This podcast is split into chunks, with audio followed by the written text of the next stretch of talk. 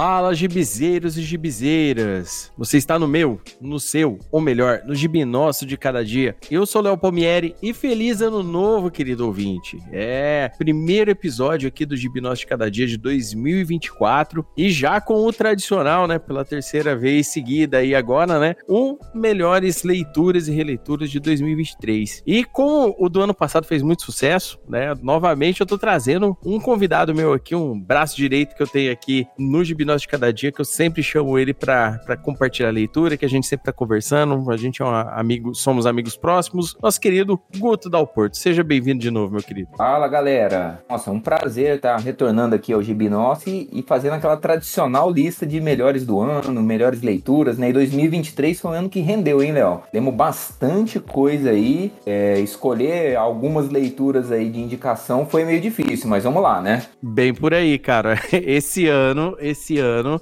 Assim, pra galera que gosta de ler mesmo, assim, tinha bastante opção. Bastante opção. E bastante opções boas, né? O pessoal às vezes dá uma reclamada que não anda saindo gibi legal, mas tem sim, cara. Tem muito gibi novo, legal, né? E, e, e, e esse ano, inclusive, eu li muito gibi desse ano, né? Nas outras vezes eu, eu tinha lido mais coisas que estavam meio atrasadas na pilha, mas esse ano eu consegui me organizar melhor para conseguir ler algumas coisas mais recentes, né? O Gutão sempre tá bem atualizado, vocês vão ver as listas aqui também, como é que estão. E hoje a gente fez uma lista aqui, a gente fez um catadão, eu e o meu querido Guto, né, onde que a gente vai falar cinco, principalmente, né, cinco leituras, nossas principais leituras, cinco principais leituras cada um e nossa principal releitura. Sobrando um tempinho aqui, a gente vai fazer umas menções honrosas porque teve muito gibi, gente, vai muito gibi mesmo. Tem gibi de hominho, tem gibi é, é, mais cabeça, tem gibi, é, nossa, de ficção científica, tem gibi de política, tem de tudo, gente. Tem muito gibi bom, tem gibi sobre sentimentos. O cara, esse ano rendeu pra caramba, beleza? Então vamos lá, Gutão, você que vamos, vamos direto, sem mais delongas, pode falar sua, uma das suas cinco melhores leituras do ano passado pra gente. É, para abrir a, a nossa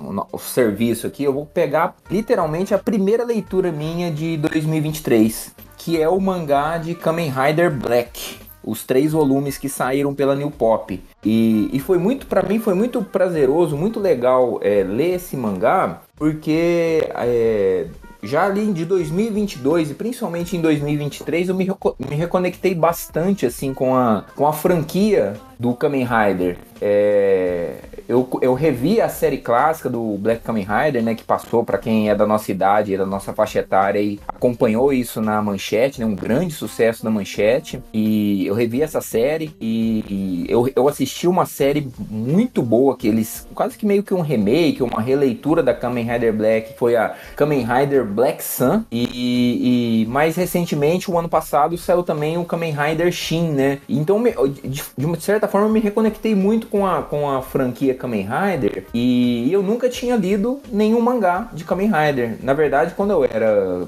criança, quando eu era jovem, que eu, eu assistia no, na manchete o, o Tokusatsu, eu nem sabia que era baseado em um mangá, né? E, e na verdade, a, a, a franquia Kamen Rider é, ela é baseada num, num, em mangás de um gigante dos, do, dos quadrinhos mundiais, um, um, um mangaka importantíssimo que é o Shotaro Ishinomori, né? Ishinomoro Shotari, né? Uhum. Que é um dos caras meio que precursores, do, inclusive, do, do gênero de, de tokusatsu, né? E, e, e acompanhar o, o, mangá, ler os três volumes que saíram, assim, cara, foi, nossa, foi, foi muito prazeroso, assim, né? Porque é, ele tem toda aquela, aquela ação do, do, do Tokusatsu, mas o, o, o, o Ishinomori ele consegue colocar várias discussões ali permeando o, o mangá também, coisas como é, uma preocupação ecológica, discussões políticas. Então, nossa, foi é, realmente assim muito legal, né? E, e para quem não conhece assim a, a história, nunca viu nem a, a, série clássica ou nenhum ou nenhum Kamen Rider e não e não assistiu, a gente acompanha a jornada do, do protagonista, que agora me foge o nome para variar, é Isamu Minami. Isamu Minami, exatamente, uhum, dele e é, ele, ele faz ele acaba sofrendo uma, uma, uma experiência lá científica lá e ele e o irmão dele eles se transformam nesse ser que no mangá ele é até, ele é até um ser meio humanoide assim no, no, no, no Tokusatsu no, no, na série ele, ele é mais como uma armadura mas no mangá mangá é quase como se fosse um gafanhoto mesmo, assim, né? Uhum. E, e, e, é muito interessante porque ele, ele vai enfrentando ele enquanto o, o, irmão dele, que é o. Me fugiu o nome também agora, né? Me, me corrija aí. O Shadow Moon, né? Ele se torna o outro. O Shadow Moon, exatamente, o Shadow Moon. E, e, e é legal que no mangá ele, ele tem uma, uma. Como tem uma liberdade de. Não tem orçamento e não, não tem nada que prenda ele, é, ele consegue fazer viagens astrais, viagens no tempo e, e, sempre discutindo assim temas bem, bem, bem caros que eram ao, ao, ao Shinomori, né? Uhum. Que é essa questão ambiental, é a, a questão da, das, dessas grandes corporações que tentam controlar é, as pessoas, a influência política que elas têm e, e fora isso, o, o, o Ishinomori ele é um mestre assim em, em narrativa gráfica e de ação, né, cara? Uhum. É, apesar de ser um mangá ali que, se eu não me engano, é do final dos anos 70 ou dos anos 80, é, ele, ele não me soa datado, assim, sabe? Ele não tem esse negócio, porque ele é, é, é muito divertido, assim, como ele, ele consegue colocar cenas de ação, é, é, a mistura que ele faz de humor com espionagem, às vezes um pouco de terror, tem cenas bem mais gráficas aqui também, né? Uhum. Então,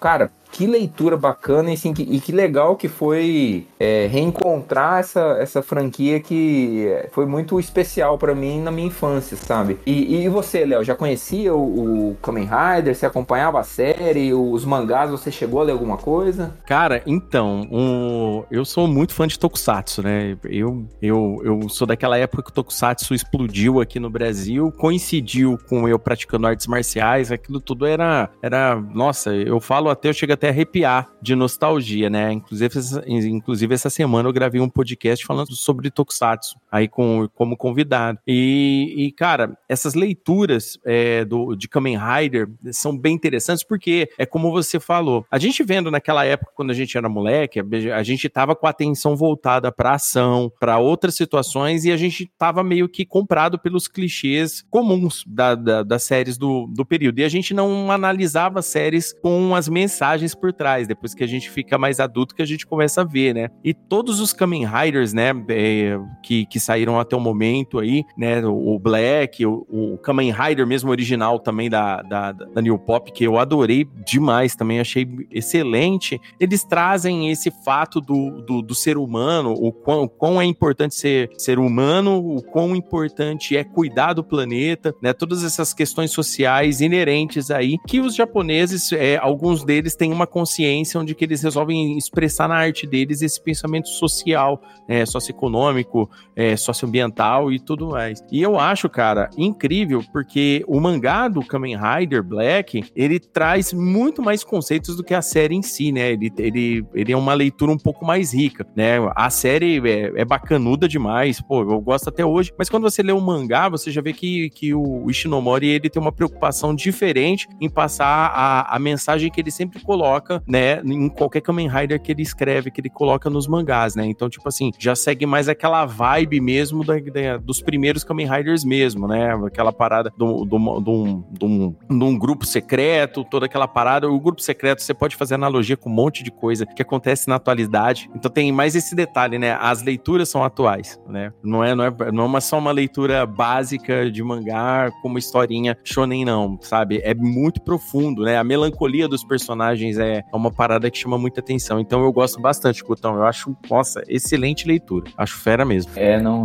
realmente foi assim, eu nunca tinha lido os mangás do Kamen Rider e eu li o Black e agora eu quero pegar a série original também, porque, cara, é realmente assim, quando a gente ouve falar do Ishinomori, como, como ele é importante, ele é chamado de o rei dos mangás, né? O deus dos mangás é o, é o Osamu Tezuka e o, e o rei dos mangás é ele, né? Uhum. É, e a gente entende assim, né? Porque como que ele consegue, como ele é, ele é dinâmico, como ele consegue colocar várias dessas discussões que são pertinentes até hoje, talvez hoje, até mais do que é, há, há 30, 40 anos atrás ali, né? Essas questões de é, meio ambiente, é, autoritarismo, é, a, essas grandes corporações e sociedades que tentam dominar o mundo, mas, cara, maravilhoso. Então, quem não conhece, fica uma recomendação aí. Leia o Kamen Rider, procure as séries aí. Eu recomendo muito a, a, a Kamen Rider Black Sun que atualiza isso, uma discussão muito pertinente, assim. O, ficou muito bom, ficou muito bom. O Shin Kamen Rider do ano passado também, que é do, que é do Hideaki Anno, né? Do, do... Nossa, cara, muito bom também. É, que é maravilhoso, maravilhoso. Então fica, fica a dica aí, galera. É isso aí. Muito... E você, Léo, o que, que, você, que, você traz aí pra gente? Então vamos lá, ó. Cara, galera, não, não se esqueçam, tá? É, essas, essas nossas opções de leitura que eu e o, e o Guto estamos fazendo é aquele, aquela parada, né? E, eu e o Guto, né, a gente já, já é um bando, já é tiozão. Então, tipo, a gente vê essas paradas, a gente sempre busca umas paradas muito lá atrás, né? A gente tem umas lembranças muito lá atrás de várias coisas, né? Mas o importante é, né, só finalizando sobre Kamen Rider, é que o estudo de um futuro distópico, que é o que geralmente é, algumas leituras como Kamen Rider traz, são estudos do presente. Então são leituras assim, pessoal, que por mais que o desenho seja, seja um pouco diferente daquele mangá shonen que você às vezes gosta de ler, ou de um gibi mais explosivo, é, a, tenta focar na história, porque a, a história é o que, que é o que chama muito atenção, tá? É, vale lembrar que, que as transições de, de páginas tal do Shinomori é, é, é, tem uma influência do Tezuka muito grande, sabe? Então vocês vão, vão assim, quem, quem gosta de mangá vai, vai curtir também, é, não, não só por todos esses detalhes que a gente falou, mas vai, vai, vai se sentir muito em casa. Então é bem legal mesmo. A leitura fluida, ainda hoje é uma leitura muito fluida, né? Então Bastante. Qualquer um pode pegar e, e ler. É isso aí. Muito bem. A minha primeira leitura aqui da, da lista foi uma leitura que, que me pegou de surpresa, porque assim, é, eu sempre fui meio.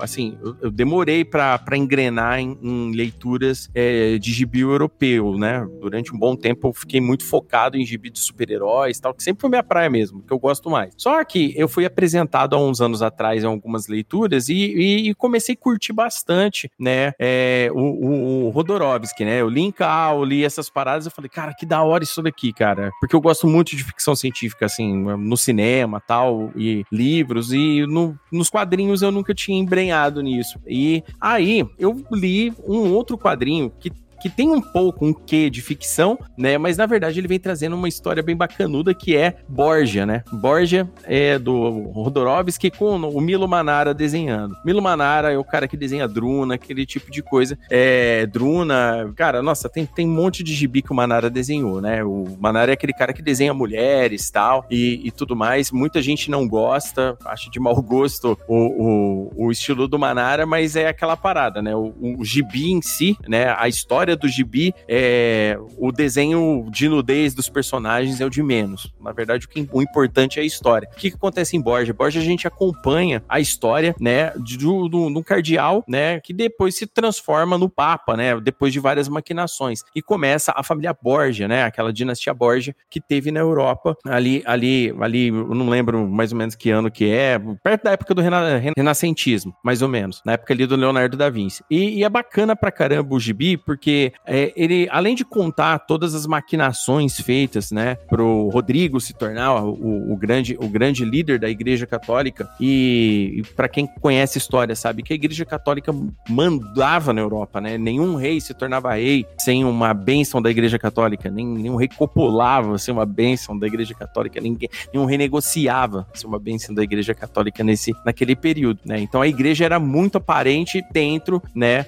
das monarquias. E ao mesmo tempo tempo, o quem era o líder do Vaticano, tecnicamente, era um líder supremo, né? Então aqui a gente tem várias maquinações, velho, é, muitos trabalhos feitos por esse, por esse Rodrigo para se tornar, né, o grande líder, né? Então, é, desde chantagem a jogo de influência, a próprias ideias egocêntricas que ele tem com ele mesmo, por exemplo, para perpetuar o sangue dos Borges, por exemplo, e tudo isso com aquele toque do Jodorowsky de ficar colocando aquele desconhecido, né? O Jodorowsky que ele, ele tem um foco muito grande em surpreender, né, o leitor. Então você tá fazendo a leitura e, e de repente para você pula um, uma surpresa do nada, né? E o Jodorowsky ao mesmo tempo ele se utiliza do seu conhecimento histórico, isso daí a gente já viu em vários outros gibis que ele escreveu, o do conhecimento histórico para criar situações fictícias que, que dentro da revista acabam funcionando muito bem, né? Por exemplo, a gente vê situações como a, os famosos desenhos Colts. Né, do, do Leonardo da Vinci ganhando, ganhando vida, né? A gente vê os, os desenhos ali se tornando aquelas máquinas bélicas, aqueles, aquelas invenções que Leonardo da Vinci tinha, tinha desenhadas, que são muito conhecidas aí pela internet. Só você procurar, querido ouvinte, é, você vê o exército utilizando aqueles equipamentos, sabe? Fora isso, tem todo aquele outro detalhe que ele, que ele gosta sempre de misturar relacionado a como relacionamentos aí proibidos e não proibidos eles terminam e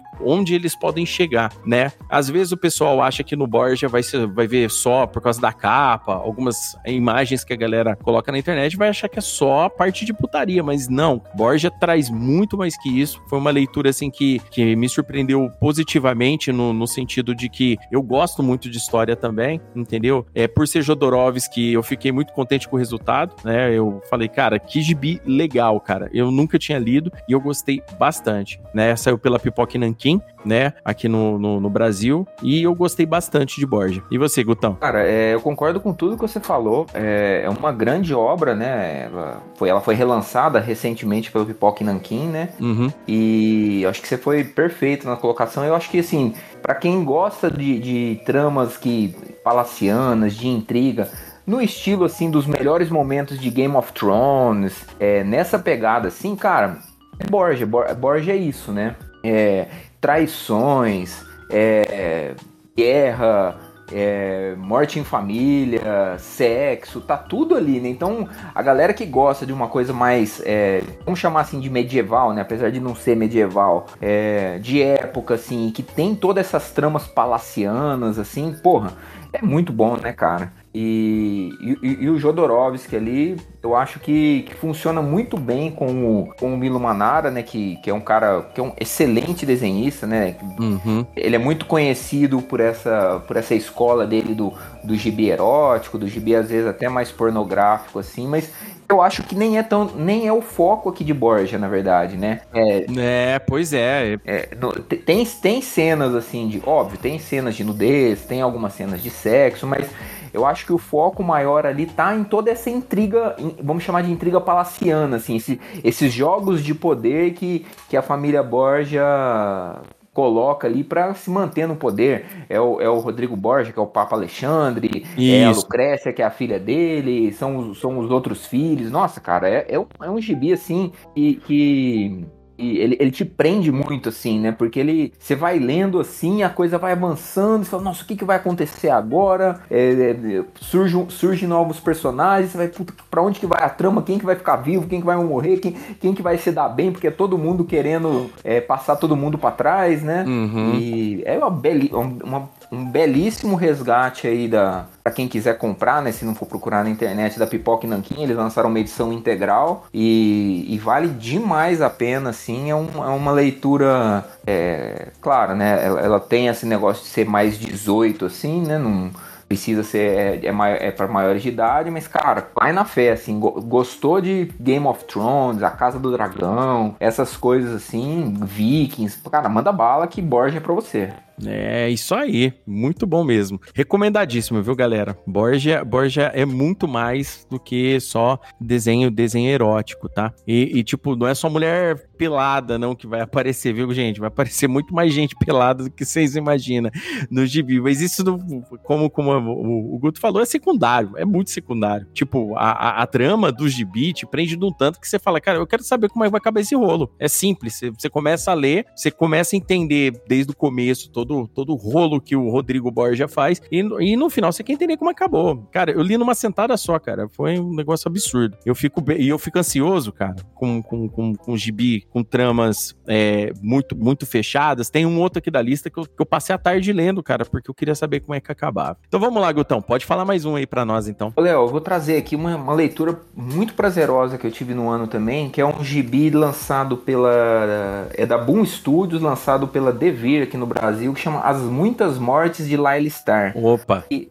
que é do Ranvi, que acho que tá, tá bem hypado, assim, que na DC, né? Uhum. Escreveu o Batman, escreveu o Monstro do Pântano, com o Felipe Andrade.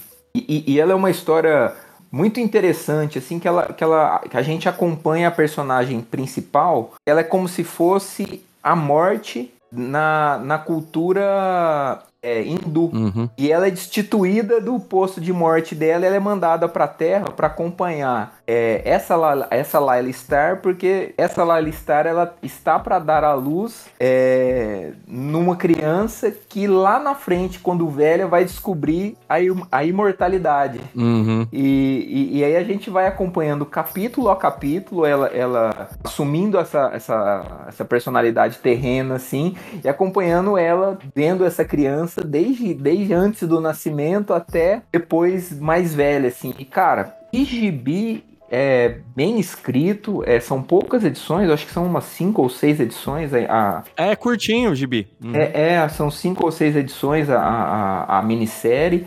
E com desenhos que eu achei muito bonitos, assim, mas muito bonitos mesmo. É, o, o, roteiro do, do Run V, muito bem escrito, mas muito bem escrito, assim. É, é, é, e, e, me chamou muita atenção assim porque eu, eu, acho que o Ranvi ele é da Índia, né? Ele é. E ele trouxe essa é, ele, ele trouxe essa questão é, cultural dele assim das dessas divindades é, hindus. Então a gente vê a, a morte que é, assim, é a Shiva, tem Brahma, tem Vishnu e cara é, leitura excelente, excelente.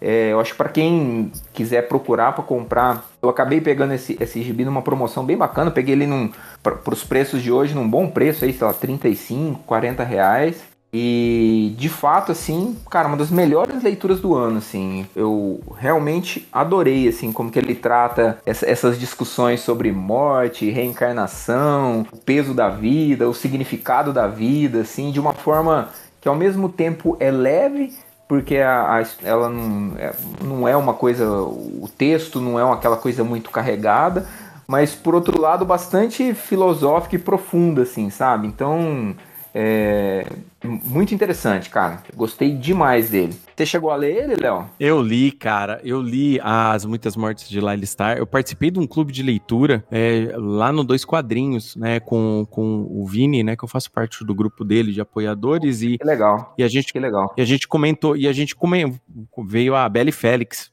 inclusive, para comentar sobre isso. E olha só, vai vendo, Guto. Na, na época que eu li esse gibi, eu tava lendo, eu tava correndo com vários outros gibis ao mesmo tempo, né? Porque esse ano eu quis fazer alguns especiais, né? Eu gravei aquele episódio de descer um milhão tal, então eu, eu fiz, eu li algumas mega sagas, né? Então, tipo, ficou meio corrido. Quando eu li esse gibi, né? Eu não sei se eu não tava na vibe, o que que é, eu não tinha notado o quão profundo ele era no final das contas. Aí, nesse clube de leitura, depois participando do pessoal, que é, é por, e isso daí eu recomendo sempre para os nossos ouvintes, né? Às vezes tem gibi realmente que não funciona para nós, né? Tem aquele gibi que não é do gosto tal. Isso é completamente normal. Isso daí é bem comum. Mas tem aqueles gibis que às vezes a gente realmente não pega o detalhe na primeira leitura. Não pega, sabe? Às vezes não tava na vibe, como foi meu caso, não tava na concentração para isso. Cara, depois que eu participei com a galera, a galera trouxe vários desses, desses detalhes de conhecimento é, da religião é, é, hindi, esse, essas outras coisas. Cara, eu falei, cara, que gibi,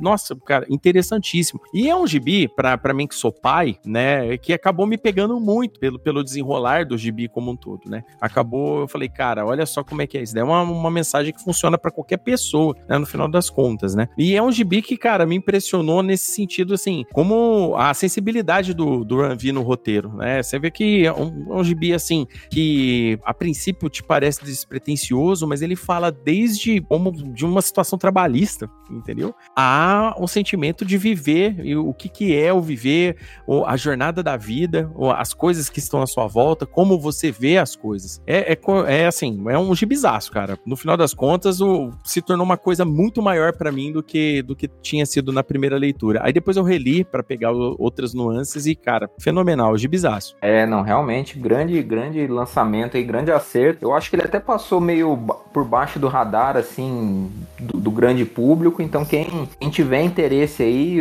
vai buscar ele, pesquisa na internet, dá um jeito de ler aí que vale a pena demais. É, isso aí. Show de bola. Muito bom. Procurem aí que, que esse gibi ainda tá à venda, vira e mexe tá em promoção, ele é baratinho. Esse gibi, ele é, é muito bacana. Vamos lá. É, cara, eu vou, vou, trazer um outro agora. Eu vou trazer um, um, um Black Label da DC, né? Um, eu adoro esse selo, cara. Esse selo que a DC tem, o Black Label, ele é muito bom. Tirando três Coringas, que aí a gente ignora que existiu, é, quase todos os, os títulos que saem no, no, no, DC Black Label são muito bons, né? A gente teve aí aquele né, do, do Batman, Cavaleiro Branco e tal, que é, que é insano. Mas esse ano eu li Mulher Maravilha, História das Amazonas, cara, que é do selo Black Label. E, cara, eu adorei o gibi, cara. Eu achei um gibi impressionante. Como eu disse para vocês, gostam muito de história, gosto de mitologia grega, é, obviamente, eu gosto muito desse tipo de coisa. E ver uma nova né? Uma, uma, um, o título tá lá Mulher Maravilha, mas a Mulher Maravilha não aparece, gente. É, é, é a história das Amazonas né, um gibi focado no universo da Mulher Maravilha, né, nas origens é, ali de, de Temicira.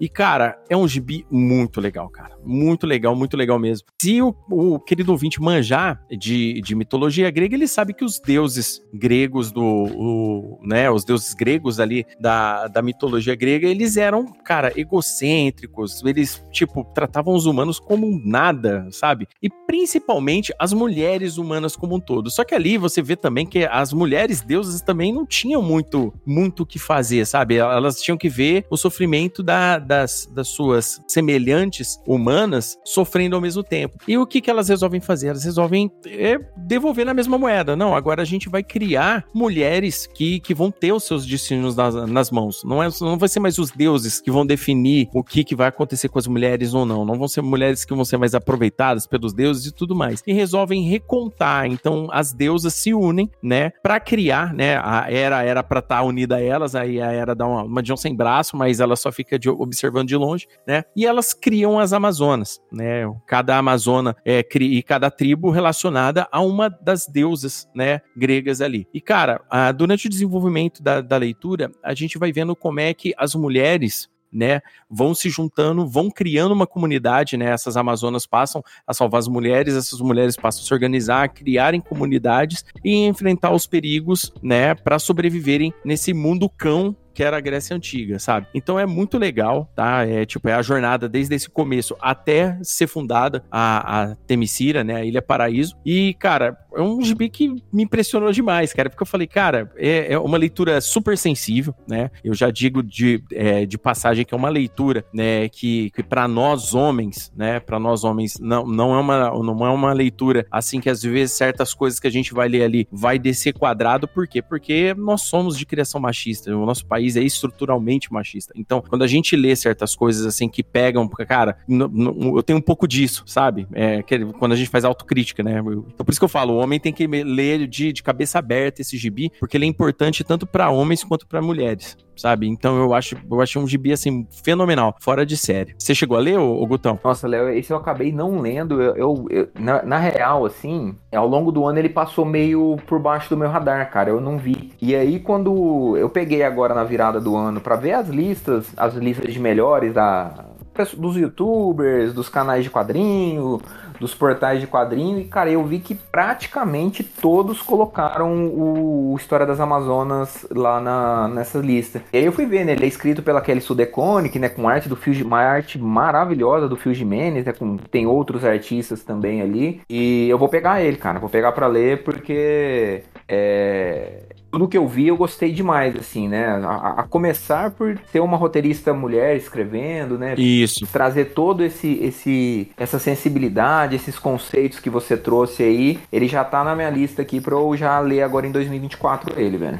Ah, você vai gostar bastante, cara. Depois eu... Não, com certeza. Depois você dá um toque para mim, o que, que você achou. Manda outro e... pra nós então, Gutão. Beleza, vamos lá. Então eu vou mandar agora, é... eu vou mandar um nacional aqui, Léo. Bora. É um, um gibi que eu li no, no finalzinho do ano passado que chama Black Orion, do Bruno Selig, uhum. lançado no, aqui no Brasil pela Mino. E, e, velho, que gibi legal, mano. Cara, ele, ele é uma história que nem dá para eu falar muito assim, porque o pouco que a gente entrega assim já vai já, já, já vem com spoilers, mas ela é, o que dá para dizer é que ele é uma mistura de uma ficção científica é, que tem uma pegada é, de Amnésia, um filme Amnésia, um filme do, do Christopher Nolan que chama Amnésia. Quem leu vai entender o que eu tô falando, quem assistiu vai entender o que eu tô falando. E, e, e com uma arte desse Bruno Selig, cara, que é impressionante, assim, o, o a arte, as cores são dele. E que para quem tá mais acostumado aí pros, no, no, universo dos quadrinhos americanos tal, eu, é, é, ela me lembra assim, não a arte em si, mas toda a, a dinâmica da arte, uma o Daniel Warren, Daniel Warren Johnson uhum. escreveu é, Mulher Maravilha Terra Morta é, o, o, o gibi do do Power Bomb, Transformers, tá escrevendo. Do Power Bomb, tra Transformers, Murder Falcon, é... E, e, ele lembra bem, bem assim, a, a, narrativa gráfica dele é muito, é muito pegada nisso. E, cara, ficção científica deliciosa que envolve essas coisas de. de não dá muito para falar que senão se estraga a, a, a, expectativa, mas tem invasão alienígena, tem, tem mafioso, tem, tem loucura e, e, e porradaria. Cara, gibi sensacional, sensacional. E que acerto da, do, do Bruno Selig e da editora Mino lançar esse gibi, cara. Muito, muito, muito bom, cara. Recomendadíssimo aí pra galera que, que gosta e, que tem, e também assim, né, que tem um pouco às vezes de preconceito com Ainda tem gente que tem um pouco de preconceito com o gibi nacional, porque acha que, ah, é, ah, gibi nacional só fala disso, só fala daquilo. Cara, eu acho que esse aqui é um gibi que poderia ter sido lançado facilmente por qualquer uma dessas editoras mais hypadas americanas, tipo a Image, a Boom, é, uhum. enfim, porque é um gibi internacional, assim, cara, de uma qualidade inacreditável, velho. Você chegou a acompanhar alguma coisa dele ou não, Léo? Então, agora, agora é minha vez de não ter lido um desses desses gibis. o Black Orion eu não li, cara, eu, infelizmente, mas assim como você, né, eu, eu, eu também acompanho aí o pessoal, alguns youtubers aí, né, tem outros caras, a galera que, que é amiga nossa aí de grupos, às vezes de, de WhatsApp, Telegram aí, que a gente sempre tá, que, que fala de gibi e o pessoal fala muito bem desse gibi, cara. Diz que ele é sensacional. E é, não só não só como você falou, mas teve uma galera que também comentou a mesma coisa que você falou. Cara, se trocar se troca a, por uma editora, uma Image da vida aí, uma Dark Horse e tal, cara, a galera ia ler o gibi e ia considerar o gibi muito mais, sabe? Porque ele é um gibi desse nível, né? O pessoal tá comentando. Diz que é um Sim, gibi de, de altíssimo nível. Não, não. Então, os caras, cara, isso aqui, e, e digo mais, Léo, nasceu até meio que pronto, assim, quase como um storyboard para um filme ou para uma série da Netflix, assim, porque. Exatamente, falaram isso da narrativa para mim. É, ele, ele, é muito assim, e, e para mim, assim, ó, ele saiu bem no finalzinho do ano passado, na verdade. Eu acabei pegando ele porque quando, quando ele, meio, quase quando ele saiu ali, é, eu tava em São Paulo a trabalho, e aí eu acabei indo na feira da USP. Aí eu passei no, no stand da Mino lá, tava a Janaína, a Janaína, enfim, lá, a gente trocando ideia de indicação, eles me deram. Ele falou, ah, uhum. peguei, cara, tava com 50% de desconto, né? Boa. Uhum. E, cara, melhor coisa que eu fiz na vida, velho. Não, tá certo, cara. Editora Mino tá com um acervo de, de gibis bacanudos, né? Só fazendo uma, uma citação é, honrosa aí, falando de gibi nacional, eu, eu assinei a, no Catarse o, o Narrativas Periféricas desse ano. E, cara, ah, muito legal. gibi bom, cara. Muito gibi bom. Aproveita e mandar um abraço pro Cândido, né? Que tem um gibi aí na, na, nas listas tal, que eu gostei bastante. É, é, tem um gibi que, que me chamou muita atenção, chama Bancarrota, que é muito interessante também. Então, assim, a Mino, ela tá trazendo, né? Tá dando um, um, uma visibilidade para as HQs nacionais e tá vindo a HQ nacional boa mesmo, né? É, não, não que outras não sejam boas, né? Eu e o Guto, inclusive, fizemos um gibi nosso de cada dia aqui só falando de gibi nacional, né? De nossas experiências com gibi nacional. Então, sempre tem gibi nacional nacional bom, né? Não, não é porque é brasileiro que não é bom igual o gibizinho da Marvel ou da DC, não, cara. Tem gibi que é melhor, é, tem, tem esses detalhes. E esse Black Orion, cara, tá todo mundo falando. Da lista aqui, eu acho aqui do, dos nossos dos nossos esquemas aqui, eu acho que, que só ele, só ele e um outro aqui que eu não li. De restante eu li tudo também. Então, esse daí, inclusive, infelizmente faltou para mim, cara. Mas é, tá aí, a anotação. O Gutão leu. Se o Gutão falou, vocês podem ir na fé, porque o Gutão tem bom gosto para gibi. Então vocês podem ter certeza que esse gibi é excelente. Isso aí. Vamos lá. Tem um outro gibi aqui, falando em, em editoras uh, nacionais aqui, a gente comentou da Mino, mas tem uma outra editora esse ano que, eu, que me chamou muita atenção, que eu achei que ela passou, passou muito bem, bem servida com, com os seus lançamentos, né? Porque foi muito gibi bom esse ano. Eu tava com uma curadoria, assim, com gibis, assim, de temáticas excelentes, né? E esse ano, né, inclusive ganhou a HQ Mix, né? Que é a editora Comic Zone, lá do Thiago. E, cara, tem um gibi da Comic Zone, eu, eu li vários deles esse ano, mas o que mais me chamou a atenção foi Colorado Train, cara. Colorado Train é, é um, um gibi bacaníssimo, né? Pra. A, a, eu e o Guto já falamos isso hoje, a gente é dois tiozão. A gente cresceu, a gente era adolescente ali nos anos 90, né? E nos anos 90 foi uma explosão, assim, pra quem era adolescente, foi uma explosão de MTV com vários estilos musicais. Particularmente eu e o Guto, a gente gosta de um bom, um bom rock and roll. E o Colorado Train, ele vem muito nessa vibe, né? De, de, de trazer um pouco dessa época pra gente, né? E cada, inclusive, cada capítulo do, do Colorado Train é um nome de uma música de alguma banda ali dos anos 90, né? De uma banda famosa daquele período, né? Em especial as bandas de grunge. Uma sacada espetacular do autor, né, cara? Colocar cada... E meio que criar uma playlist, uma trilha sonora pro gibi, né? Que é uma coisa que é uma limitação da mídia e ele coloca uma trilha sonora do gibi com os, os nomes dos capítulos, né? Exatamente. Eu achei um negócio, assim, muito... muito uma sacada muito boa, porque a, partir do momento, assim, quem viveu aquela época, não que o gibi não funcione, para quem não viveu naquela época. Mas vamos lá, pela minha visão daquele período, eu abria lá, tava lá uma música do Green Day, viria uma do Foo Fighters, tava lá uma é do, do, do Alice in Chains. Então, tipo assim, é, para quem viveu aquela, aquele período tal, curte, curte esse som, conhece essas bandas, sabe, vai, vai se amarrar. Por quê? Porque cada capítulo também tem um pouco a ver com essas músicas, né? O que acontece em Colorado Train? Em Colorado Train a gente a, a, conhece um grupo de jovens, né, é, entre aspas, desajustados da, da sociedade uma, uma galerinha que tenta sobreviver com suas diferenças, né? São é, garotos diferentes entre eles, com realidades diferentes de casa, mas todos eles em comum sendo pessoas que, a, a grande maioria, o social do, do, vilarejo que eles, que eles moram, são pessoas que, que são, entre aspas, os diferentes, né? E os diferentes acabam se unindo ali para viver uma aventura, onde que começam a assumir pessoas, né? E as pessoas é, começam a rolar alguns assassinatos de, de, de origem canibal, inclusive. E, de repente, um, dos, um irmão mais novo de um do, desses garotos some e eles resolvem sair na procura, né? E é lógico que durante todo o, o, texto a gente conhece um pouco da realidade americana do interior dos Estados Unidos, né? Como é feito. Ah, o Gibi fala também sobre veteranos de guerra, aquela, o famoso drama de um veterano de guerra americano que volta para um, um, país que, que ele já não conhece mais, ele foi lutar por um país que ele volta e já não conhece mais esse país. É, ele conta uma aventura, conta sobre o sentimento adolescente, o florescer da vida do, do adolescente, né? Porque a hora que ele acorda para a realidade que ele se entende como um indivíduo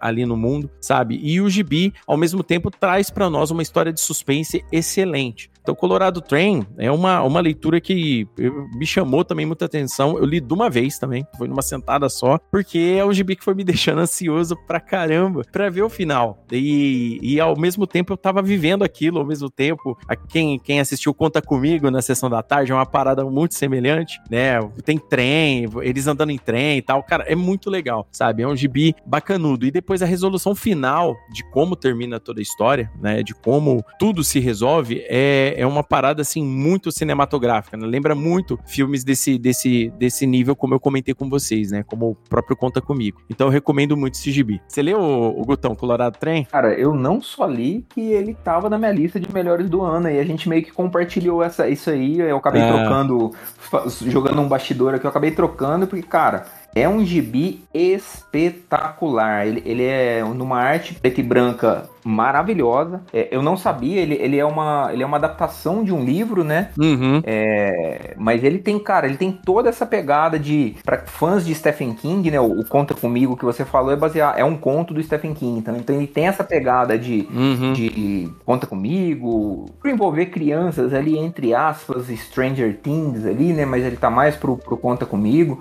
É, eu acho que a narrativa é fantástica. Você comentou aí no final do, do livro, assim, cara, a hora que a o suspense começa a aumentar e essa tensão escala, velho, você, você dá, dá vontade de você pular a página assim e é, para chegar logo para ver como é que vai resolver as coisas. Então, É muito bom, muito, muito bom. É um dos melhores do ano. Também acho que não vi tanta gente falando dele assim, cara. E obra fantástica, velho. Fantástica. Um acerto da Comic Zone, assim, impecável, cara. De, ter, de terem achado um, um livro desse autor que chama uhum. Alex Inker. Eu não conhecia. Também não. E maravilhoso. Eu, eu acho, concordo plenamente com você, é um dos melhores gibis do ano, assim. E eu acho que ele é de 2023 mesmo, né? É. Foi lançado ano passado, né? Ele foi. É. Be belíssimo, cara. Ótimo, ótimo, ótimo. Quem, quem não pode confiar na minha palavra e dando Léo aqui, porque muito, muito bom mesmo, Colorado Train. Essa curadoria da, da Comic Zone em 2023 não teve para ninguém, não, cara. E, tipo assim, todos os outros gibis, eles soltaram outros gibis aí super, cara, super bem desenhados, com mais histórias assim, tipo do nível de Borja, também, tipo Sária, sabe? É, cara, eles lançaram, tipo, Eu Dragão, é, Sangue Real, são gibis, assim, excelentes, cara. Mas o Colorado do trem tá, tá num nível acima, sabe? Ele tá num nível acima. Me, ó, mesmo sendo Jodorowsky, algum dos que eu falei, é Juan Jimenez, cara, esse Colorado Trem, pela diversão, pela história, pelo, por todo a, a, a narrativa,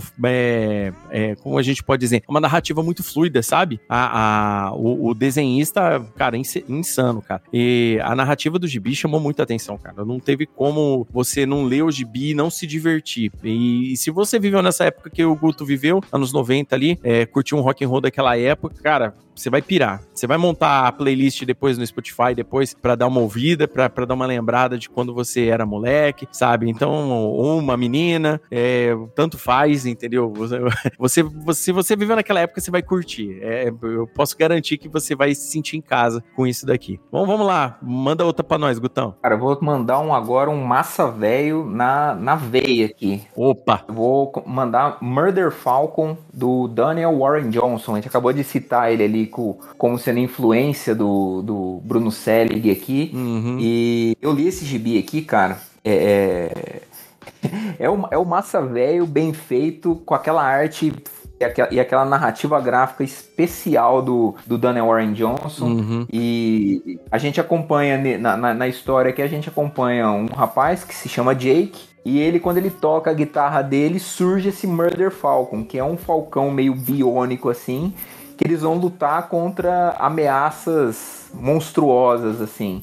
E, cara, é um gibi para quem gosta dos anos 90, assim, daquele gibi de super-herói, massa velho mesmo, assim, cara, é o puro creme do massa velho aqui. E, e, e, eu acho legal, assim, que apesar de, de ter essa, essa proposta de ser mais um gibi de ação, é, e que também envolve, pra gente que gosta do rock and roll, ele também envolve esse mundo meio do rock, do metal ali, né? Ele, ele tem uma, um, um, um quê de uma parte sentimental, assim, porque ao longo da história a gente vai é, acompanhando a história do Jake, dos amigos dele ali, a gente vai descobrindo os problemas que ele teve, o que que o que, que ele tá passando, assim, cara, que no final chega até a escorrer aquela, aquela lágrima do, do, do canto do olho ali, de, de tão bacana que é o Murder Falcon. É, e eu vi, eu, eu acabei lendo ele porque eu peguei uma promoção, que eu peguei bem barato uma edição importada dele, mas eu vi que alguma. Acho que a Devir vai lançar ele agora em 2024 no Brasil. Então. Isso, ele vai sair agora. Então, quem quiser comprar ele, ou, ou se não quiser,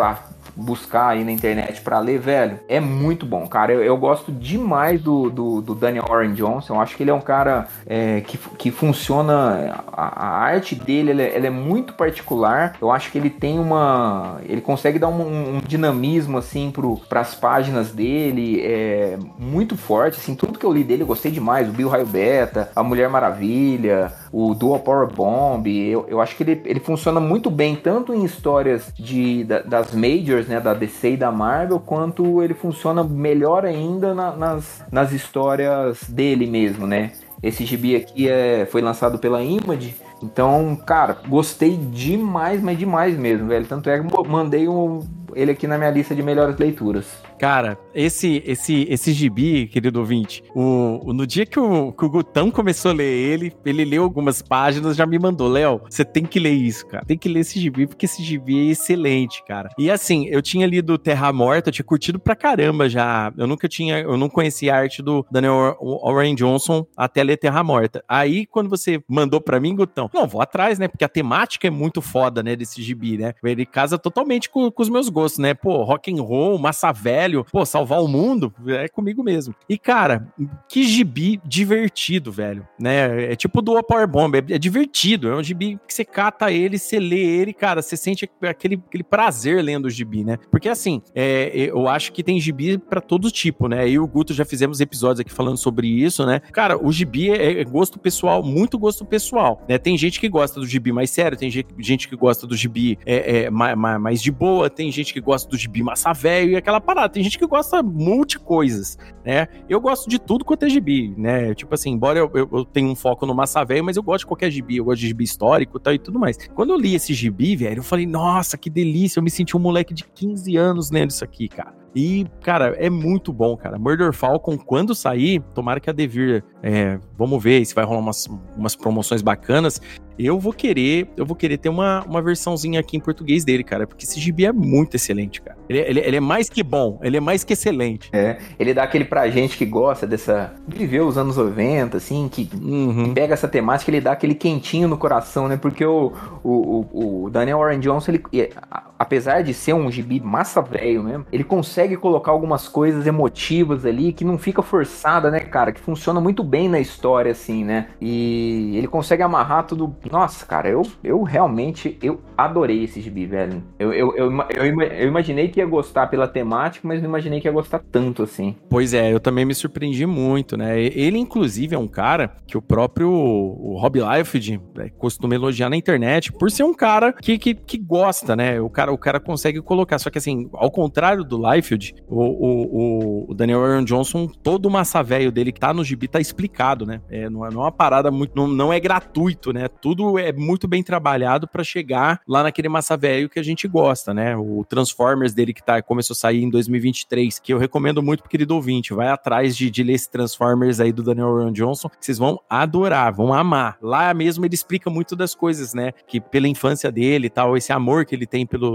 pelos bonecos, né? Vem através disso. E ele era um adolescente também nos anos 90, o Daniel Ron Johnson. Então, ele pegou todo esse, esse essas coisas dele de que esses gostos que ele tinha e colocou em Murder Falcon, cara. Então, cara, é um gibizaço. É um gibizaço mesmo. É o gibi divertido, é o gibi, é o gibi alegria, é o gibi, é, gibi arte esse daí. O pessoal pode ler tranquilo que não vai, ó, não, não tem como não gostar de Murder Falcon. Eu acho muito difícil. Só se a pessoa realmente não for fã do Massa Velho. A galera já for mais, gosta de uma paradinha diferente, sabe? Mas eu acho muito difícil não gostar, porque a narrativa também, né, o jeito que, que a história é contada é, é muito bem, bem amarrado, né? Então, tipo, não tem ponta solta. E no final é surpreendente, então é muito legal. Recomendo fortemente também aí, é, fortalecendo aí a opção do meu querido Guto de Murder Falcon para vocês. Isso aí.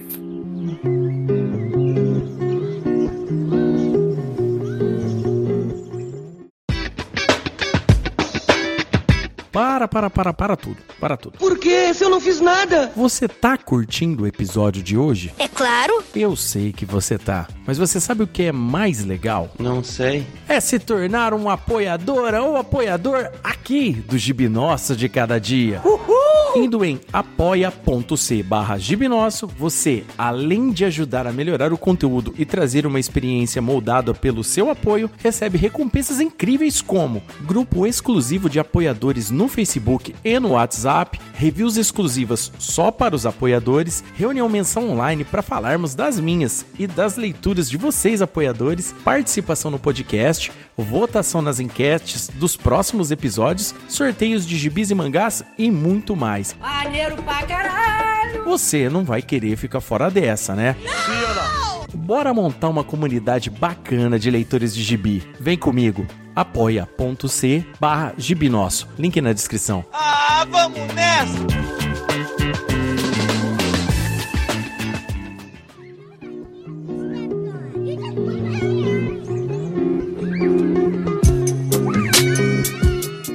Então vamos lá, um outro gibi que eu gostei bastante, cara, esse ano, e esse daqui já é, já é uma leitura mais intrucada, né, mas é aquela parada. É o famoso gibi que você lê e você fala, cara, que porra é essa? O que que tá acontecendo? Pô, vou ter que ler mais um capítulo agora. Não, vou ter que ler mais um, vou ter que ler mais um. Cara, vou ter que, vou ter que correr do gibi pra eu não ter, terminar ele hoje, né? Que é Departamento da Verdade, né? Departamento da Verdade tá saindo esse ano pela, pela Dark Side. E, cara, que gibi fenomenal, cara. Que gibi fenomenal.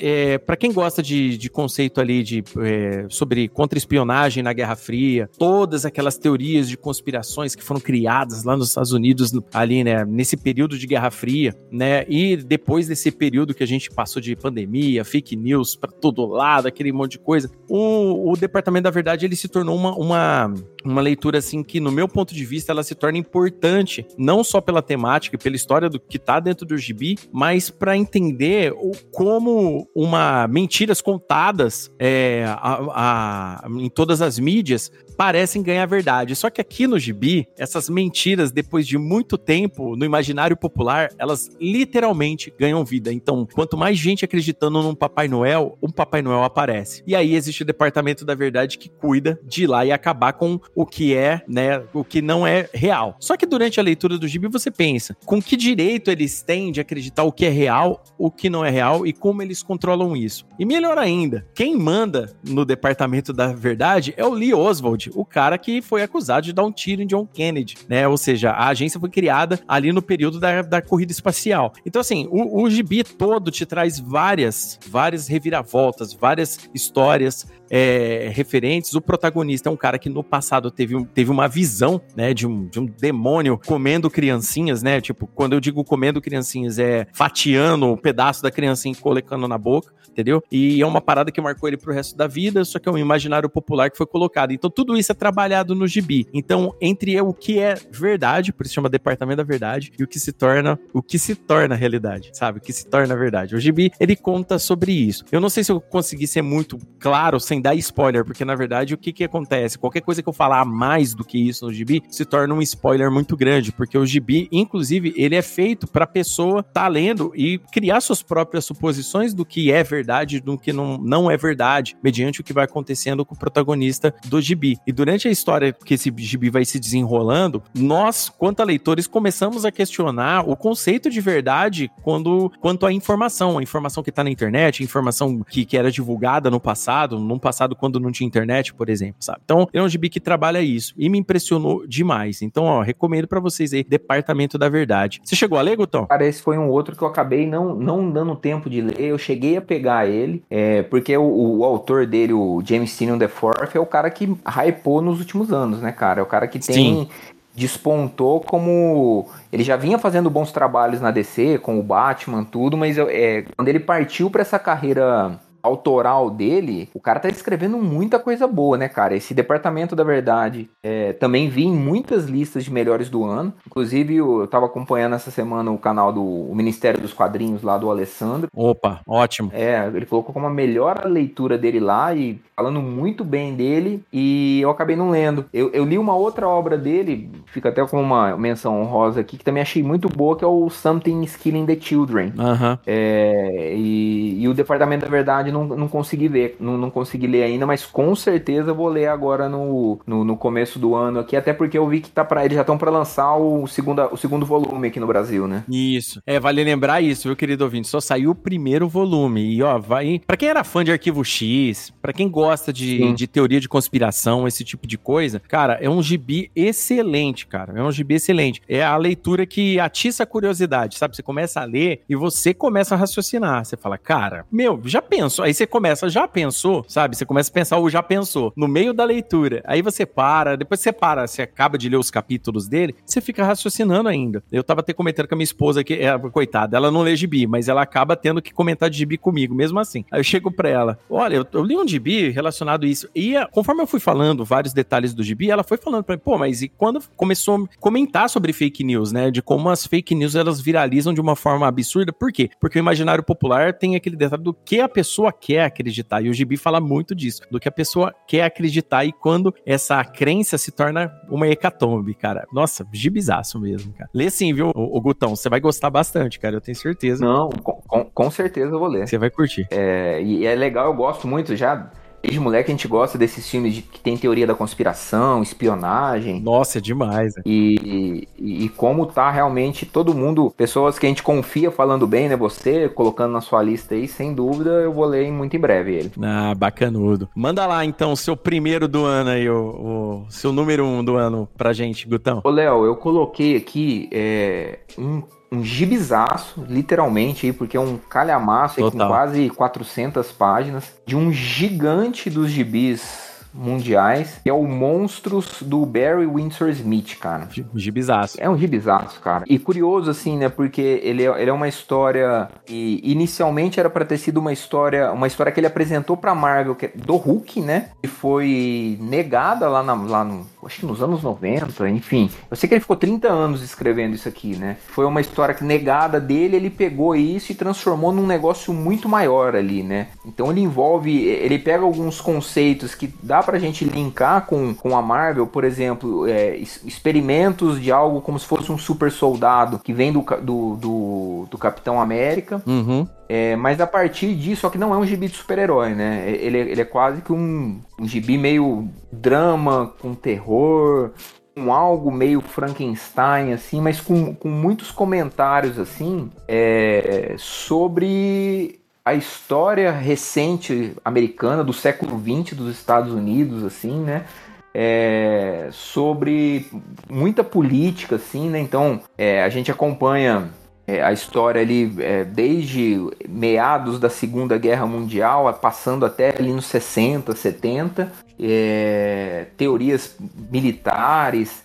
E, cara, é um gibi absolutamente fantástico, assim, como que o, como que o, Barry Windsor Smith ele consegue é, amarrar essa trama, assim, e colocar muitas, mas muitas discussões ali, né, como é, também autoritarismo, com é, muita política, é, problemas, é, discussões familiares, racismo, é, coisas que envolvem até voltando lá na Alemanha da Segunda Guerra Mundial, discussões sobre nazismo, enfim, é, ele consegue fazer uma obra que, cara, eu, esse gibi já acho que não é de 2023, eu acho que ele é de 2021 ou 2022. Eu vi muita gente falando bem, mas eu só consegui ler o ano passado.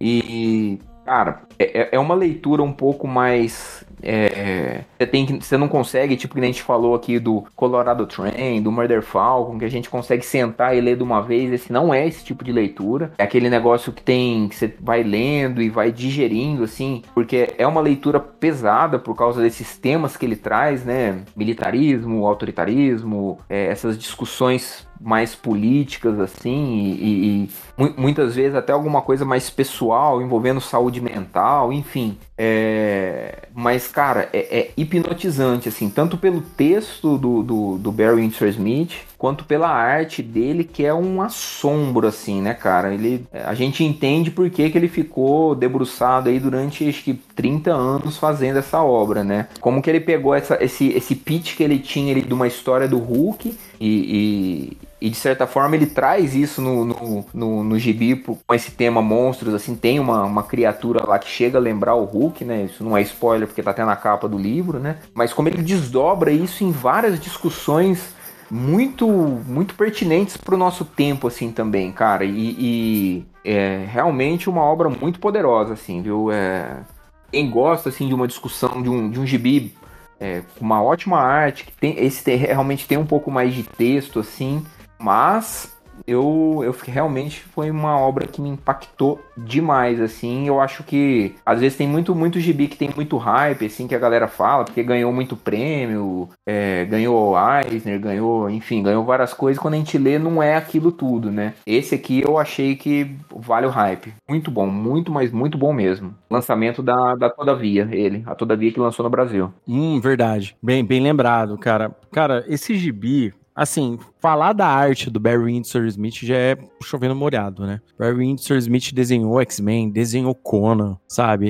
Ele já é um quadrinista de muitos anos aí de, de carreira. E, e aqui em Monstros, cara, é, é uma parada assim, eu, eu digo quando eu li eu não tava preparado pro gibi. Essa é a grande verdade. É. é depois que a gente. Depois... É um soco na cara em alguns momentos, né, Léo? Ele é, porque, na verdade, é aquela parada. Por que, que bloquearam esse gibi, né?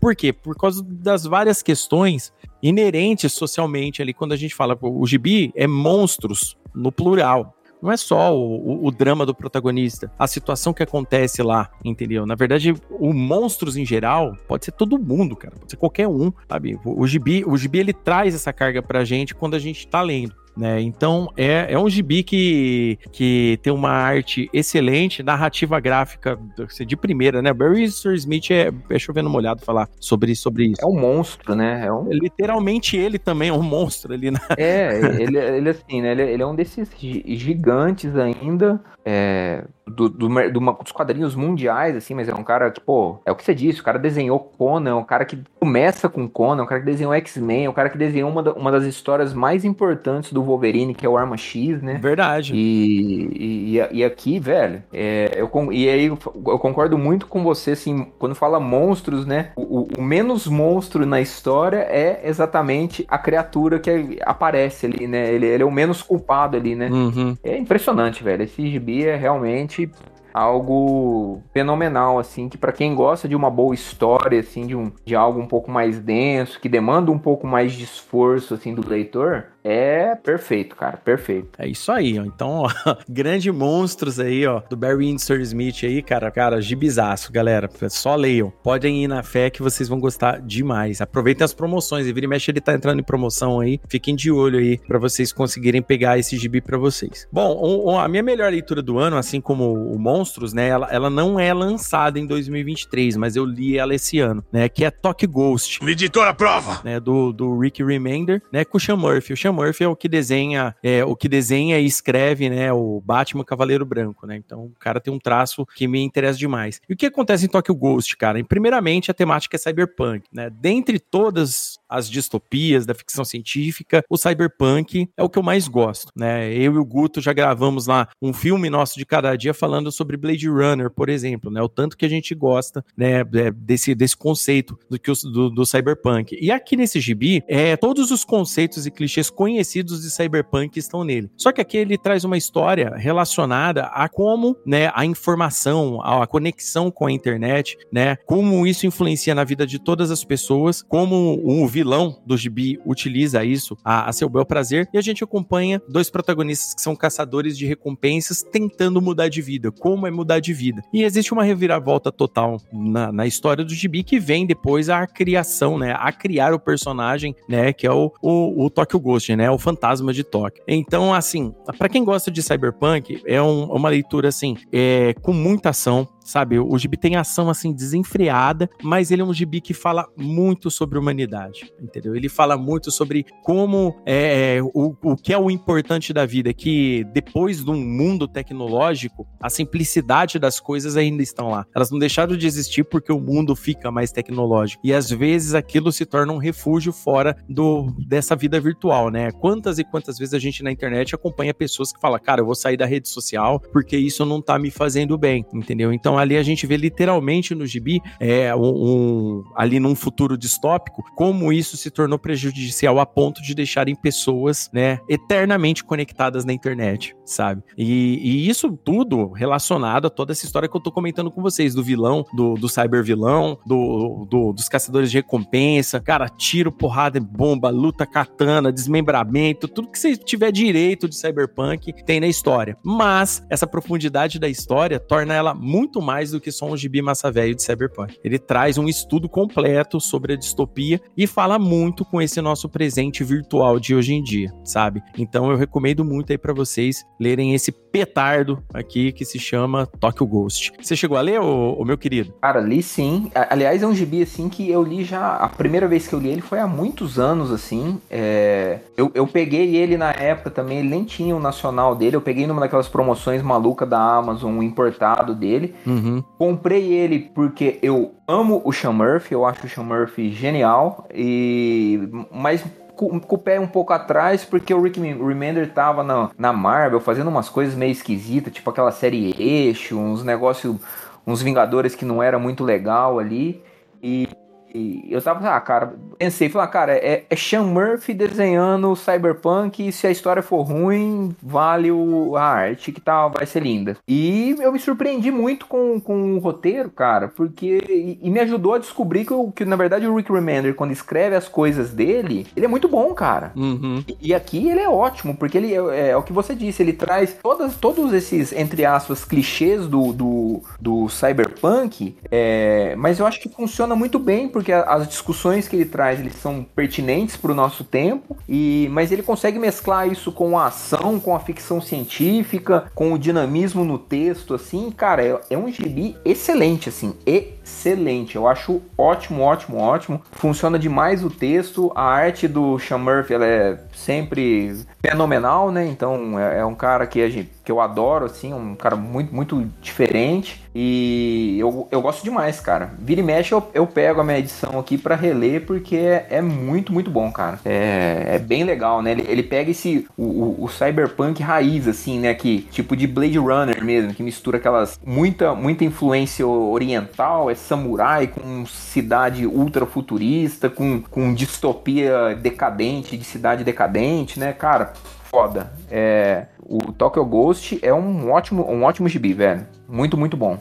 Ah, bacana, cara. Bom, é, essas foram nossas leituras principais, né? Que, que a gente escolheu, né? E a gente também vai falar agora uma releitura que a gente fez, né? Porque releitura, eu aqui para fazer o, os episódios de Hipnose de Cada Dia, eu fiz várias esse ano, né? Todo, basicamente, todos os episódios desse ano foram de releituras, né? Eu, eu reli aquela fase dos anos 90 do, dos X-Men, né? Que a gente tá fazendo aqui, acompanhando arco a arco, saga a saga. Eu, eu li Batman, aí, né? A saga do Batman. Inclusive, eu adiantei a leitura para fazer o episódio da Queda do Morcego, que inclusive está sendo um sucesso. Muito obrigado, galera, que está ouvindo o episódio que eu fiz junto com o Fábio do Caverna do Morcego, né? Mas teve outras leituras, né, que, que, que me chamaram muito a atenção esse ano, né? E dessas leituras, né, no caso, eu vou pedir inclusive pro, pro Guto começar com a dele, mas depois eu vou fazer. Mas é sempre bom, importante lembrar, né? É, a gente falou desses gibis, mas, cara, o importante, né, nunca se esqueçam de se divertir com o gibi. Não importa o ano que ele saiu, por que, que ele saiu, tal e tudo. O que importa é você ir lá e ler e, e curtir o gibi, tá bom? Então a gente faz é, esse exercício da gente trazer aqui todos os melhores do ano aqui, porque a galera gostaria de saber,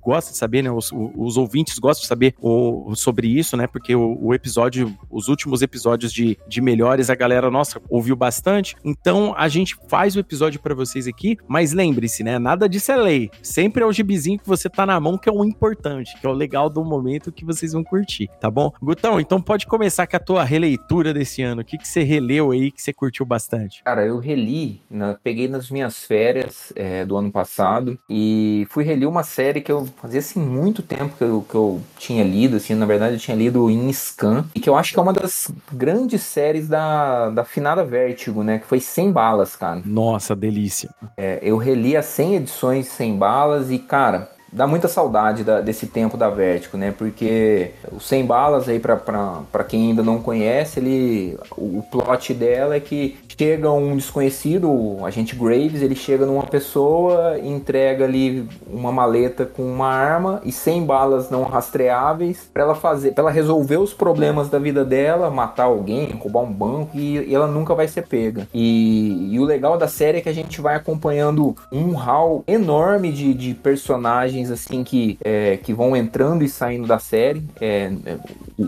as edições, os arcos assim, eles não, eles não são sempre com o mesmo personagem personagem, apesar de, de ter um arco maior aí que se fecha no final, com, vão ficando alguns personagens principais, né? E, cara, é, é, aquele negócio. Tem, tem é, máfia, tem polícia, tem muita coisa boa de, de série policial, um pouco também de espionagem ali. é, algo até de, de, vamos dizer assim, de dessas sociedades secretas que dominam o mundo. Cara, que trabalho fantástico do, do Brian Azarello e do Eduardo Risso aqui, né, cara? E muitos anos depois, assim, da série ter acabado, reler ela, as 100 edições da série principal aqui, é, foi muito prazeroso, velho. Foi muito, muito bom. Eu eu recomendo aí, quem nunca leu Sem Balas, é, pegue aí.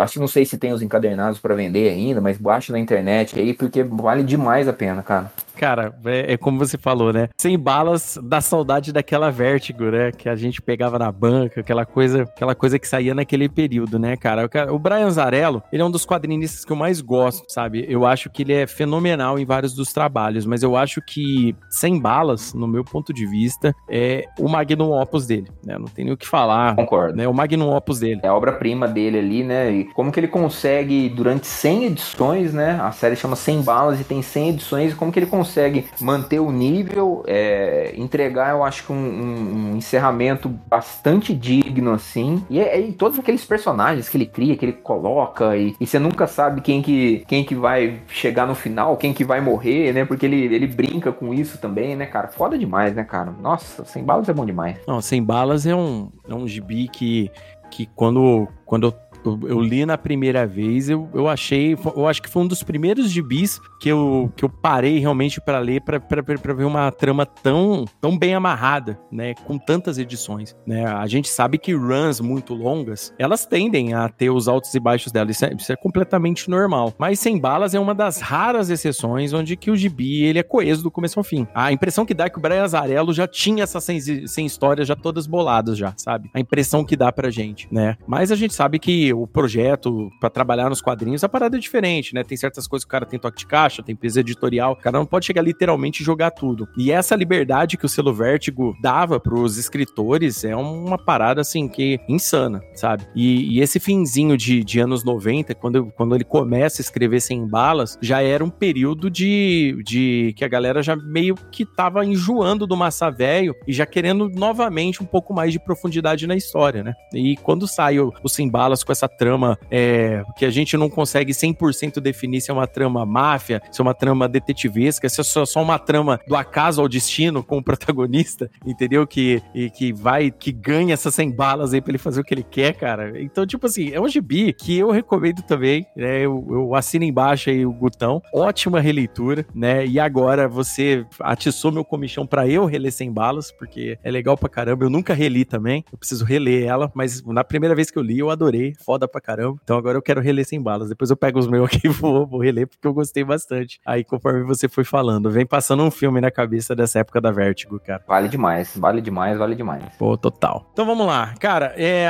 eu fiz, como eu citei, eu fiz várias releituras, né? O querido ouvinte que ouve o de cada dia conheceu a maioria delas, né? As releituras que eu mais gostei no ano, eu fiz episódio. É, só que eu fui pego de surpresa porque esse ano eu voltei a me reconectar com o Juiz Dredd. Eu voltei a ler ler Juiz Dredd esse ano, voltei a ler Conan esse ano. Então, tipo assim, cara, e quando eu lia Juiz Dredd, né, ali nos, nos anos 90, pros anos 2000, né, o Gutão, que também é dessa época, vai lembrar bem. A gente não tinha muito sequência, o Juiz Dredd, né? Não tinha. Você pegava a história, você só tinha que entender o contexto de, do, de, do que, que se trata ali a realidade da Mega City 1, né? Tinha saído o filme do Schwarzenegger, né? Aquela. Ah, do Schwarzenegger, não, perdão, do, do, do Stallone, Stallone, aquela parada. E, e tipo assim, é, a gente ficou naquele, na, naquele período, né? O Juiz Dredd era um personagem anti-herói que fazia sucesso como, como todo anti-herói daquela época. Anos depois, eu falei, cara, eu vou reler Juiz Dredd, né? Porque eu peguei aquele casos completos, fui, fui, vendo uns outros detalhes aqui, falei, cara, eu vou, vou pegar aqui uma, a, essa releitura de Juiz Dredd. E, e, principalmente, né, mandar um abraço aí pro pessoal do canal Central Pandora do YouTube, né? Pra quem gosta de ficção científica e ainda não conhece Central Pandora, corram lá. Provavelmente é o melhor canal de ficção científica hoje, do YouTube Brasil aí. Cara, assina embaixo. É muito, eu descobri no finalzinho do ano passado deles, tava vendo algumas listas de melhores séries, assim, o canal dele do, é um casal que faz, né? Isso. Muito, muito Cara, olha que legal que é o canal. Eu, eu assino embaixo da recomendação do Léo aí. E aí eu tava vendo um vídeo do, do Central Pandora, onde que o Matheus, né, que é um dos, dos, dos, membros lá do canal, um, um dos, um dos donos, ele, ele se mostrou muito fã de Juiz Dredd e recomendou leituras também de Juiz Dredd. Então, e ele fez uma, uma lista meio que cronológica só para colocar, né, a, a, pessoa que vai conhecer o Juiz Dredd dentro do esquema, né? Aí eu falei, cara, eu vou ler na, na ordem que ele, porque quando eu era moleque eu li em outra ordem, vou ler na ordem que o Matheus sugeriu. E cara, eu comecei por Juiz Dredd Origins, né, que é, que é basicamente o Juiz Dredd em uma missão com novatos, onde que ele resolve contar as raízes desde o desde antes da guerra nuclear que devastou planeta e a criação das megacidades, criação da corporação de juízes e tudo mais, né? Como também é, a situação relacionada a mutantes, que são as pessoas que vivem na radiação do lado de fora da Megacity 1, né? De onde caíram as bombas nucleares. E a, a leitura, minha melhor leitura do ano foi esse Juiz Dredd Origins e a sua subsequência, né? A sua sequência Mutantes em Megacity 1. Cara, que gibi foda, foda, foda, foda. Como eu disse, o Juiz Dredd fazia muito sucesso pela galera considerar ele 100% como um anti-herói, mas não é essa verdade. Na verdade, o Juiz Dredd é uma crítica, né? É feita totalmente a um autor, ao autoritarismo, sabe? Ao, ao fascismo, a, pessoas que escolhem para você os seus direitos, entendeu? E, ele, e os direitos são impostos a você, se você não cumprir, você é punido, né? Mais ou menos assim. E a, é assim que funciona em Mega City 1. Aliás, o, a, a diferença no caso aqui de algumas dessas leituras é que o Juiz Dredd, né, pelo menos nessas duas revistas, na verdade, ele, ele vai um pouco, né, ele, ele meio que entra em, em, em, como se diz, em contradição a hora que ele percebe que certas coisas da lei têm brechas, que é o que acontece na nossa realidade, né, as leis têm brechas, né, sempre tem aquela brechinha que dá pra,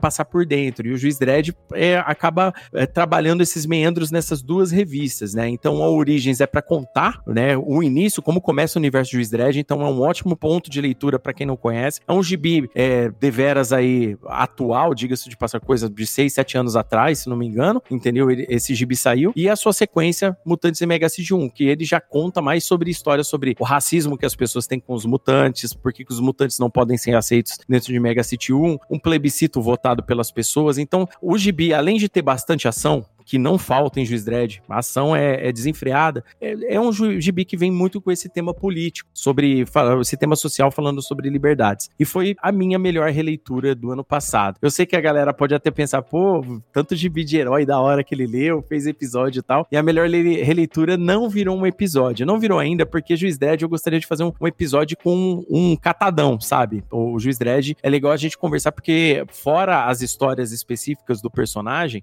né? O tem muito mais camadas dentro, dentro do, do que a gente lê em Juiz Dredd, que é interessante a gente falar no episódio, porque talvez o querido ouvinte não conheça contextos históricos que levaram à própria criação do Juiz Dredd. Então seria interessante eu fazer um episódio um pouco mais rechonchudo, com um pouco mais de informação do que só falar de uma história ou outra para vocês, tá bom? Vale lembrar também que eu fiquei muito contente, né, fazendo uma, uma citação rápida aqui, esse ano, de ter lido vários gibis dos anos 90, bacanas ali do começo, aquela primeira metade dos X-Men nos anos 90, 90, que, que foi excelente, para na minha opinião, foi muito boa, eu gostei bastante, tirando a Aliança Falange que dá uma caída de, de nível, né? E, cara, foi, foi bom demais é, ler pela primeira vez na íntegra DC 1 milhão, por exemplo, né? Que eu fiz com o Grisa, do Muralha da Fonte, um episódio aqui. Então, são, são leituras assim que eu adorei fazer, adorei fazer, é, reler A Queda do Morcego também. Todos esses gibis aí foram bacanas demais para mim tá bom? É, eu vou dar um, eu vou dar agora a palavra pro Gutão, porque o Gutão queria fazer uma, umas menções honrosas rápidas aqui pra gente, para ele comentar mais alguns gibis aí que ele leu esse ano, né, que, que, que é bacana aí, e é legal para você também tomar nota, né, querido Vite? A gente quer que você leia, né, a gente quer que você leia, né, então é, a gente gostaria muito que vocês é, conhecessem mais gibis também, tá bom? Pode falar, Gutão, fala aí algumas é, menções honrosas aí para nós. Opa, Léo,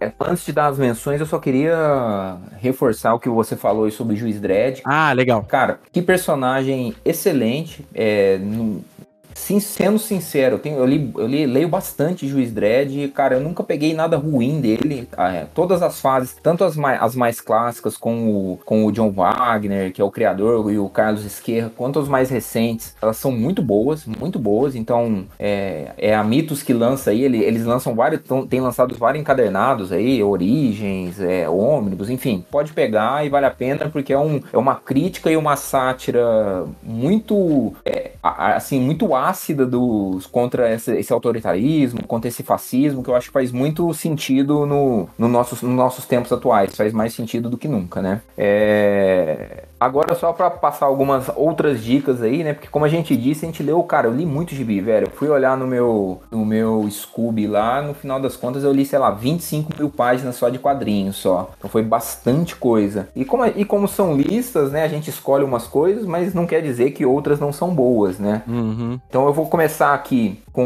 um gibi do Pipoque Nankin, que é o Balada para Sophie, é, do Felipe Melo e do Juan Cávia. Cara, um gibi super sensível, uma história é, para quem gosta de música, para quem gosta de dramas familiares, cara, é absolutamente maravilhoso. A galera aí pode pegar sem sem medo aí, que é uma história muito assim, muito tocante assim, chega a escorrer lágrima do, do olho quando você termina de ler. É, outra que eu gostei demais esse ano, um gibi da Comic Zone, de novo aqui, que eu acho que o ano deles foi espetacular. É um gibi que chama O Grande Vazio, da Leia Moraviec, que inclusive acho que teve no Brasil na CCXP do ano passado. é um gibi que eu acho que conversa muito com nossos tempos, assim, porque eles vivem, o pessoal vive, é uma sociedade do futuro, ele se passa no futuro, e a protagonista da história, é, as pessoas nesse futuro, elas só sobrevivem se elas forem lembradas. As pessoas, todo mundo tem que lembrar das pessoas para elas poderem viver, senão elas simplesmente desaparecem.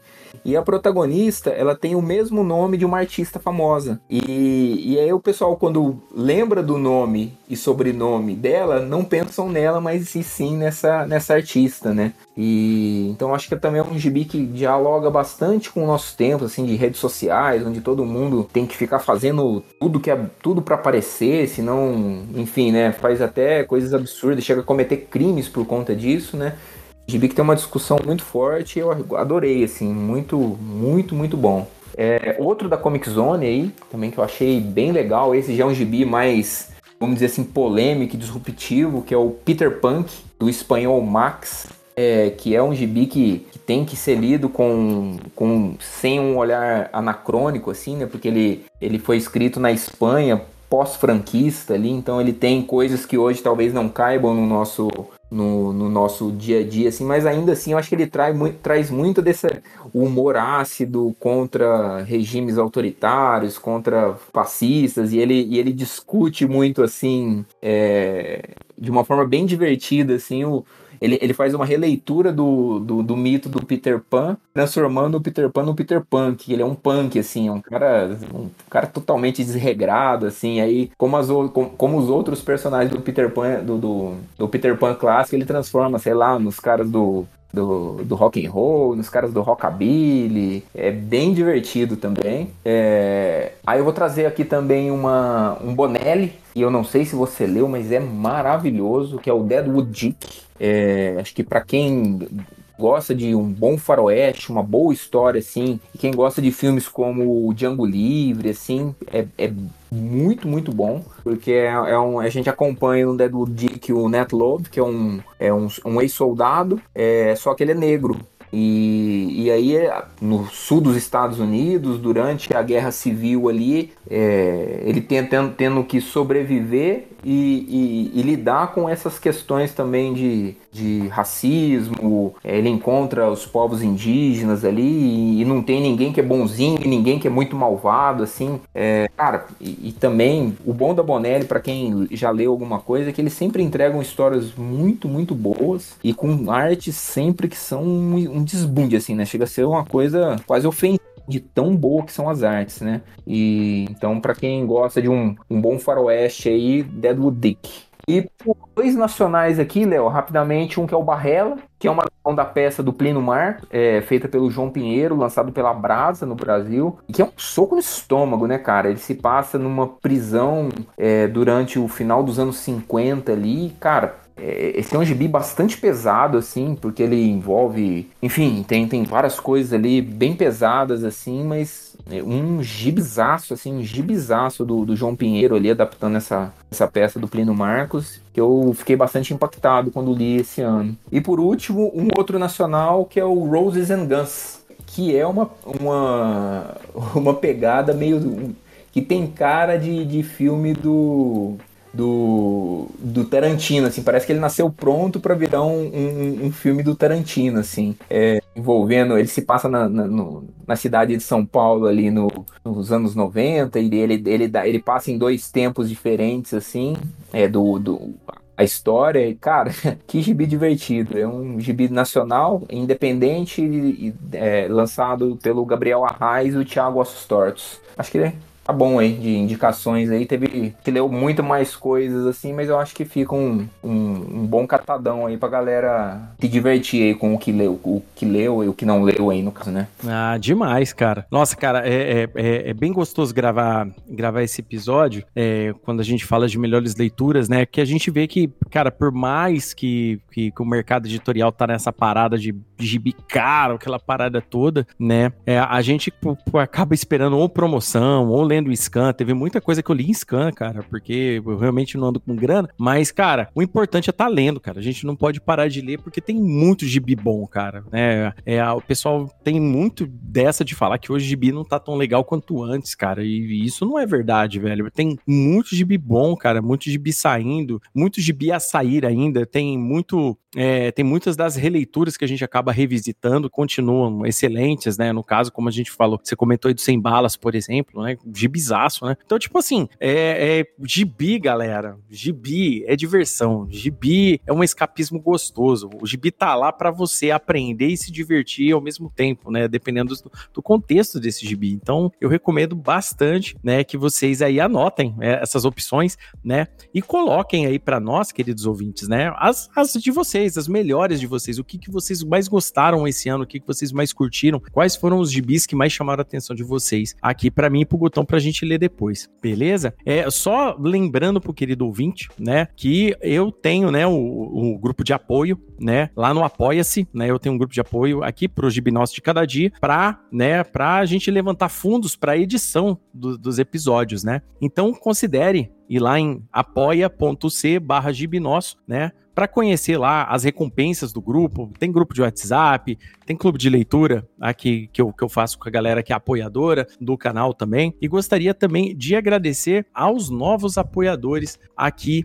do Gibinós de Cada Dia, né? Que são o Natan, né? E o meu querido amigo Igor Meda, né? O Igor Meda é um gibizeiro aí que eu, que eu conheci pela internet, afora, um cara é excelente, tá? E logo, logo vai vir gravar episódio aqui também comigo, né? Então tem, tem mais esses detalhes aí também, né? O Argel também, que já gravou episódio aqui comigo, também é apoiador lá do Gibi Nosso de Cada Dia também. Então, tipo assim, é, é uma galera bacana, uma galera que, que eu chamo, né? Eu gosto de chamar a galera do underground pra estar tá sempre gravando aqui comigo e é, isso é muito legal. Conhecer gibis e, e fortalecer a amizade também. Isso daí é muito legal. Beleza? Querido ouvinte, espero que vocês tenham gostado né, desse episódio. Não deixem, se você ouve lá no Spotify, não deixe de deixar a classificação, colocar as estrelinhas lá, quanto você acha que o Gibinós de cada dia merece o programa, é, quantas estrelinhas merece. Não deixe de comentar, o Spotify agora tem lugar para comentar. Você pode comentar no Instagram do Gibinós de cada dia, que, que onde a gente anuncia também os episódios, lá no arroba Gibinosso Podcast, tá bom? Não deixe de seguir também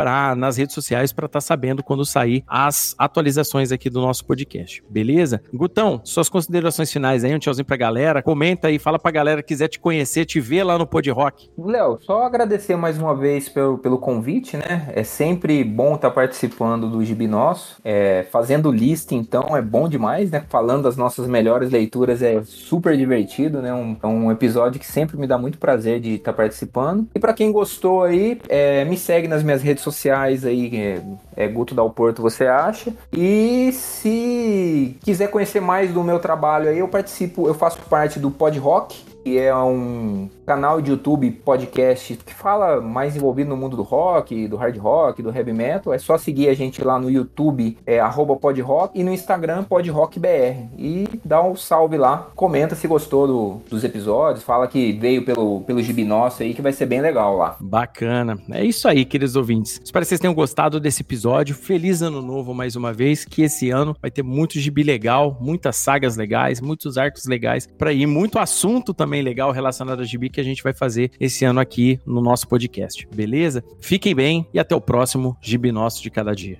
Tchau!